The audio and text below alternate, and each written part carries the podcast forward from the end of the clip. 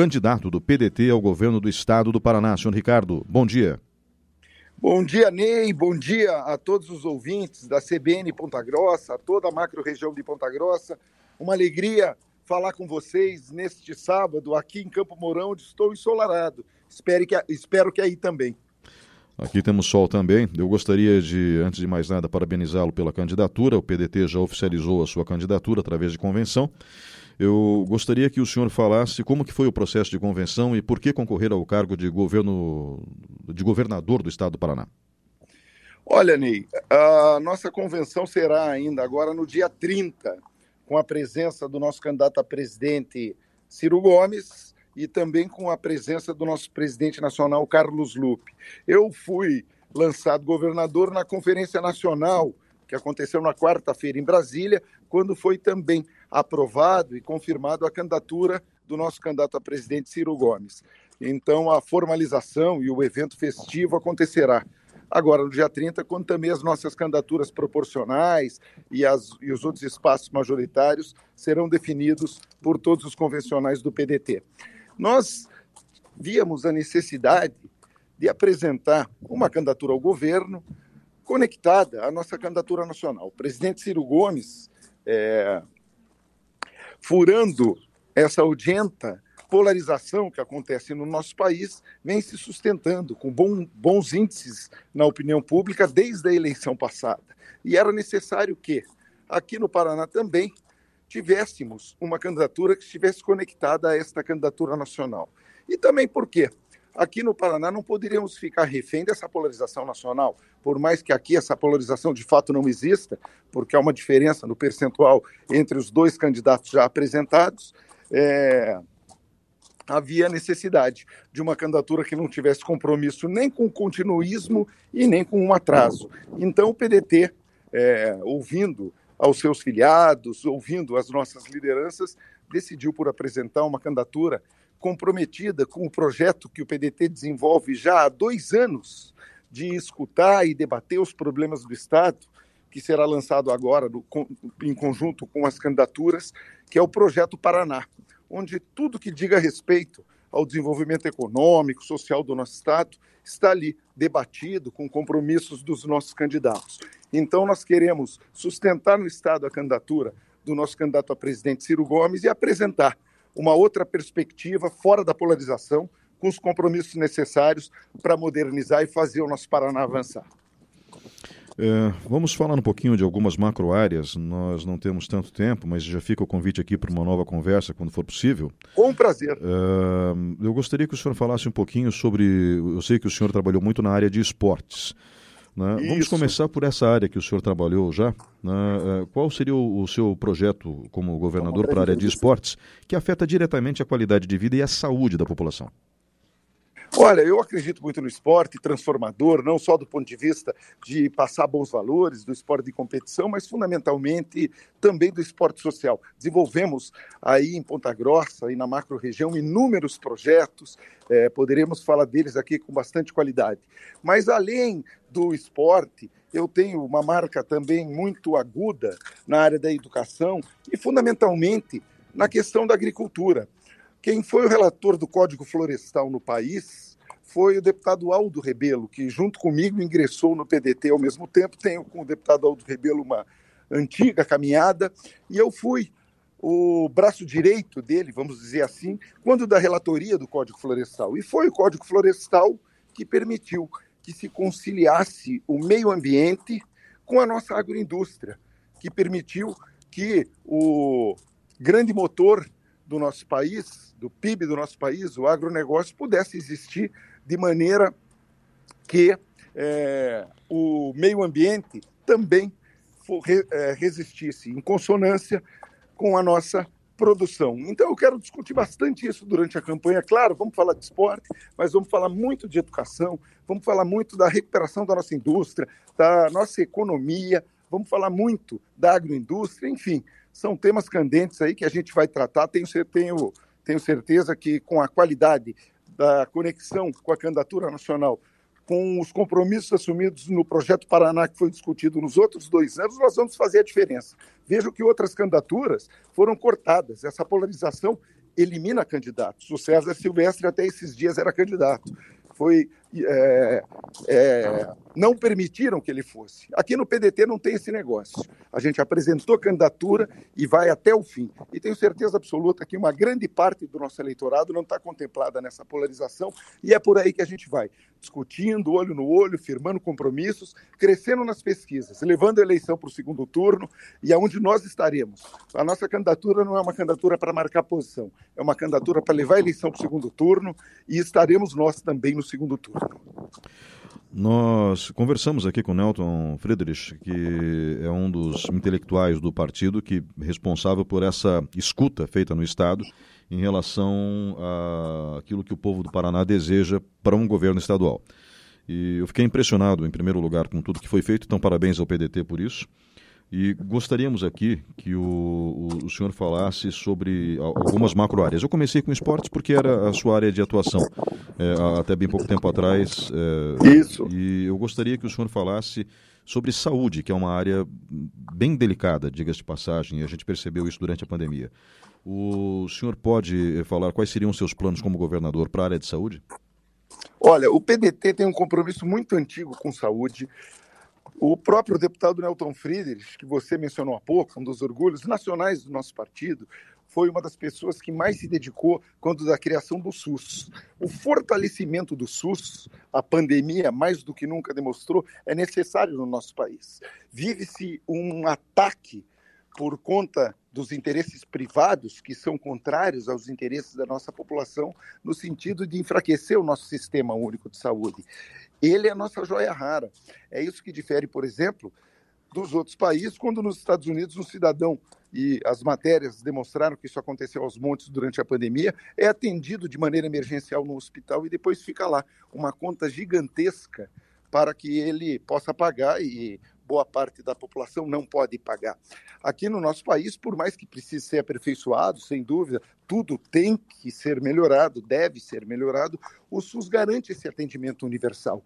Então, em primeiro lugar, a defesa do nosso sistema universal, do nosso sistema único de saúde, porque ele é que traz a garantia de que toda a nossa população, tendo dinheiro ou não, será atendida, terá a sua condição de saúde atendida no Estado. E uma série de outras questões que a gente não pode aprofundar aqui pelo teu tempo, mas se você quiser a gente pode discutir, é, tal como outros pontos todos que vão estar comprometidos ali no Projeto Paraná.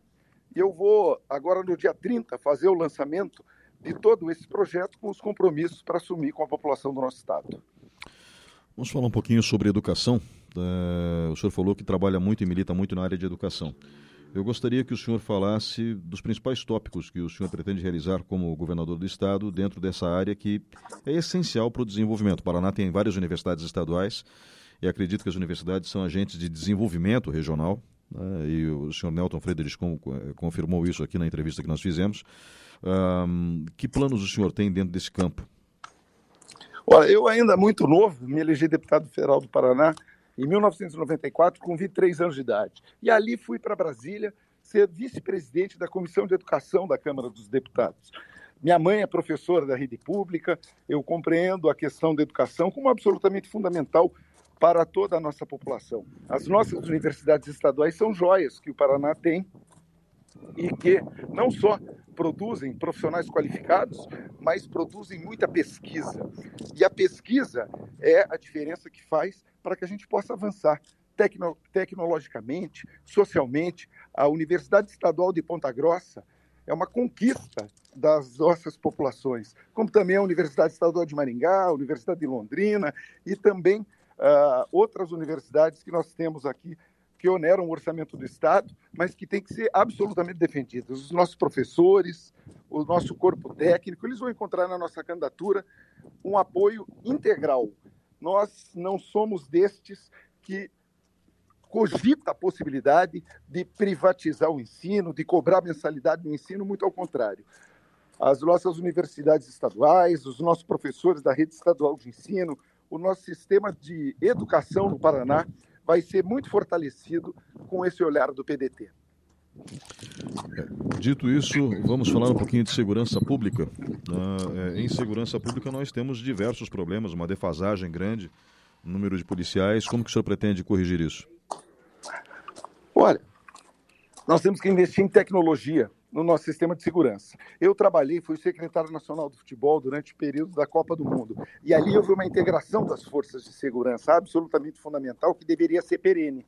As nossas guardas municipais atuando em conjunto com as nossas polícias civil e militar, também com a Polícia Federal, a Polícia Rodoviária, trocando experiências, trocando informações e gastando na prevenção se você tem um sistema de informação que funcione, se você cruza informações, você pode se adiantar ao crime. Nós temos hoje, coberto por câmeras de radar e de outras tantas, praticamente que todo o país.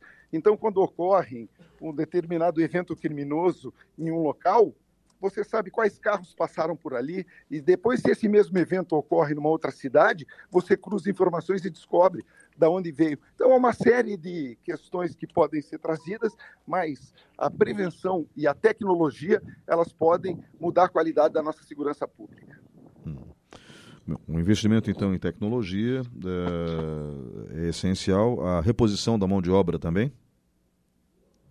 Tem que fazer concurso público, né? Uh, em todas as carreiras, claro, suportando o orçamento do nosso Estado, porque os nossos profissionais vão se aposentando e a gente precisa. O gasto com o nosso servidor público, na verdade, é um investimento para levar conforto à nossa população, não só na área de segurança pública, mas também em várias outras. A gente falava aqui da educação e tantos outros. Há aqueles que querem diminuir o investimento do Estado, diminuir a presença do Estado na economia mas evidentemente que a nós do PDT isso não parece positivo. Vamos falar um pouquinho, o senhor falou de agronegócio, falou do Código Florestal, né? o agronegócio é muito forte na região dos Campos Gerais, no estado do Paraná inteiro, enfim. Né? Uh, o senhor teria algum projeto dentro dessa área para a Secretaria de Agricultura? O Paraná é um estado absolutamente agrícola, né? E nós temos que ter um olhar especial para a nossa agricultura e há um planejamento muito efetivo que nós vamos lançar agora no dia 30 e eu gostaria de fazer isto, é, deixar para a nossa convenção para lançar o programa de governo é, com a expectativa que ele traz. A gente finaliza ainda as, uh, os pontos do nosso programa de governo e agora no dia 30, após a convenção e uma coletiva, a gente vai detalhar o investimento que faremos em cada uma das áreas e como pensa o PCdoB, o, o PTT e o seu candidato para cada uma das áreas do nosso Estado. Hum, eu entendo. É, vou perguntando porque faz parte do processo. Tá, é, tá bem, vamos né? em frente. E gostaria que o senhor também é, é, falasse um, um, pouquinho sobre a questão de infraestrutura. Nós tivemos um descompasso, vamos colocar assim, é, em relação, por exemplo, às rodovias e ao pedágio. É, houve toda uma polêmica, realmente os pedágios eram caros, mas o fato é que com os pedágios os buracos acabaram. Eu lembro do Paraná com estradas esburacadas. Era um inferno. Né? E daí, de repente, você tem o, o asfalto liso, ou seja, você deixa de ter prejuízo com manutenção de caminhões, de ônibus, é, pneus quebrados, pessoas paradas na beira da rodovia, é, por conta de buracos. Isso sem falar os acidentes, né? que eram graves, que eram vários e que sim eram em decorrência do péssimo estado de conservação das rodovias. É, como que vai ser esse projeto é, dentro do governo do PDT? Olha, o... a questão do pedágio é simbólica para mostrar a falta de planejamento do nosso Estado. É... A... O pedágio caro é... veio até o ano de 2021 e houve o tempo necessário para que o Paraná se planejasse e fizesse a nova licitação. Hoje, o que se avizinha é que esses preços aviltantes vão permanecer. E esse período, o Estado, o, o, o pedágio não está sendo cobrado exatamente em função desta falta de planejamento. A gente tem proposta para isso. O modelo de outorga contra o modelo de menor preço tem que ser debatido, está mal debatido. Nós acreditamos que isso pode ser uma contribuição muito grande do debate das eleições para que a gente não permita que esses pedágios com preços escorchantes, claro, o benefício da estrada é, boa para que se trafegue, ele é uma conquista. Isso nós não podemos retroagir. Mas o modelo de concessão, o, o, o, o, novo pedágio, ele tem que levar em consideração as experiências que nós temos Brasil afora. Por que, que o pedágio custa muito mais barato quando a gente sai do Paraná do que aquele que se cobra hoje. Então, essa é uma questão central para ser debatida nessa campanha e o PDT vai participar com muito conteúdo desse debate. É, eu gostaria também que o senhor falasse um pouquinho, a gente fala em infraestrutura, não podemos deixar de falar do Porto de Paranaguá, porque o Porto de Paranaguá é estratégico. É, é existe uma programação de investimento em alguns novos berços para navios atracarem, né? e lógico que isso não é tão simples. É, porque você fazer berços para navios em portos exige milhões e milhões de reais em investimentos. Ah, é, o governo do PDT pensaria nessa estratégia também, não? Olha, a discussão do Porto de Paranaguá é fundamental. Eu tive em Paranaguá esses dias, a gente fez lá um debate, mas há uma questão primeira a ser conversada sobre Paranaguá. Nós temos o exemplo da Itaipu. Você há pouco falou aí do Nelton Friedrich, que foi diretor da Itaipu. E a Itaipu teve uma importância fundamental na transformação de Foz, não só no seu turismo, mas na área da saúde, com a manutenção de um hospital, na infraestrutura, no avanço social. O Porto de Paranaguá pode fazer por Paranaguá e pelas populações litorâneas aquilo que a Itaipu fez para a população de Foz do Iguaçu e pelos municípios do oeste do estado. Lamentavelmente, isso nunca foi feito, isso nunca foi discutido. Então, além de modernizar o nosso porto, de dotá-lo da infraestrutura necessária, de tratar da questão do calado, é necessário também que o Porto de Paranaguá passe a fazer a diferença para a população de Paranaguá, do litoral e do nosso estado, tal como a Itaipu participou do desenvolvimento econômico e social e participa da cidade de Foz do Iguaçu.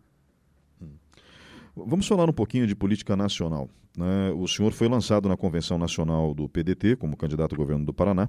A convenção do Estado é no dia 30, como o senhor mencionou.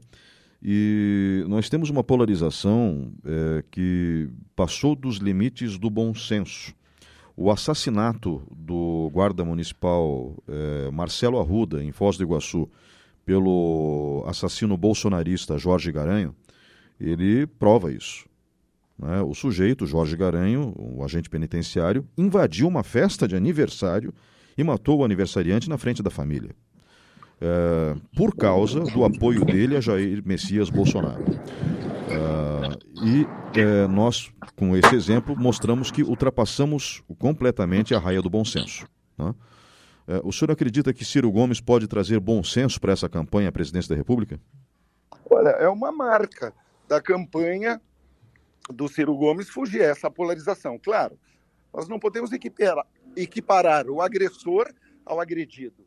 No entanto, a pacificação do nosso país ela não vai se dar nem com um lado nem com o outro. É preciso de pulso firme, propostas sérias para que a gente possa conduzir o país desse nevoeiro em que ele está a um porto seguro. E eu tenho toda a convicção que o único capaz de fazer isso é o Ciro Gomes. Sair da polarização, apresentar a proposta econômica, que é o Plano Nacional de Desenvolvimento, a mão firme como gestor, os dados que o Ciro tem no Ceará que chamam a atenção, como por exemplo na área de educação, a hora que você vai ver o campeão da Olimpíada de Matemática vem lá da cidade de Sobral. A hora que você vê os índices do IDEB, eles são maiores lá no Ceará. Então, as mãos limpas, a firmeza, o caráter e também a qualidade de gestão, tenho absoluta certeza que podem fazer a diferença nessa direção. E à medida que você avance o país, recupere a economia, a gente pacifica o país e caminha para um novo tempo. Isso só o Ciro Gomes pode trazer. Nós conversamos com Ricardo Gomide, candidato do PDT ao governo do estado do Paraná. Eu gostaria que o senhor fizesse agora suas considerações finais. Muito obrigado por nos atender. Olha, eu fico muito alegre de poder conversar com vocês. Quero registrar grandes amigos com quem tenho conversado aí em Ponta Grossa, o Mongruel, desde as andanças minhas de 1994, quando deputado federal, registro que sempre fui bem votado na cidade de Ponta Grossa, mas o Mongruel sempre me acolheu aí em Ponta Grossa. Quero mandar um abraço ao João Barbieiro, tantos outros amigos, como o próprio Joselito Canto.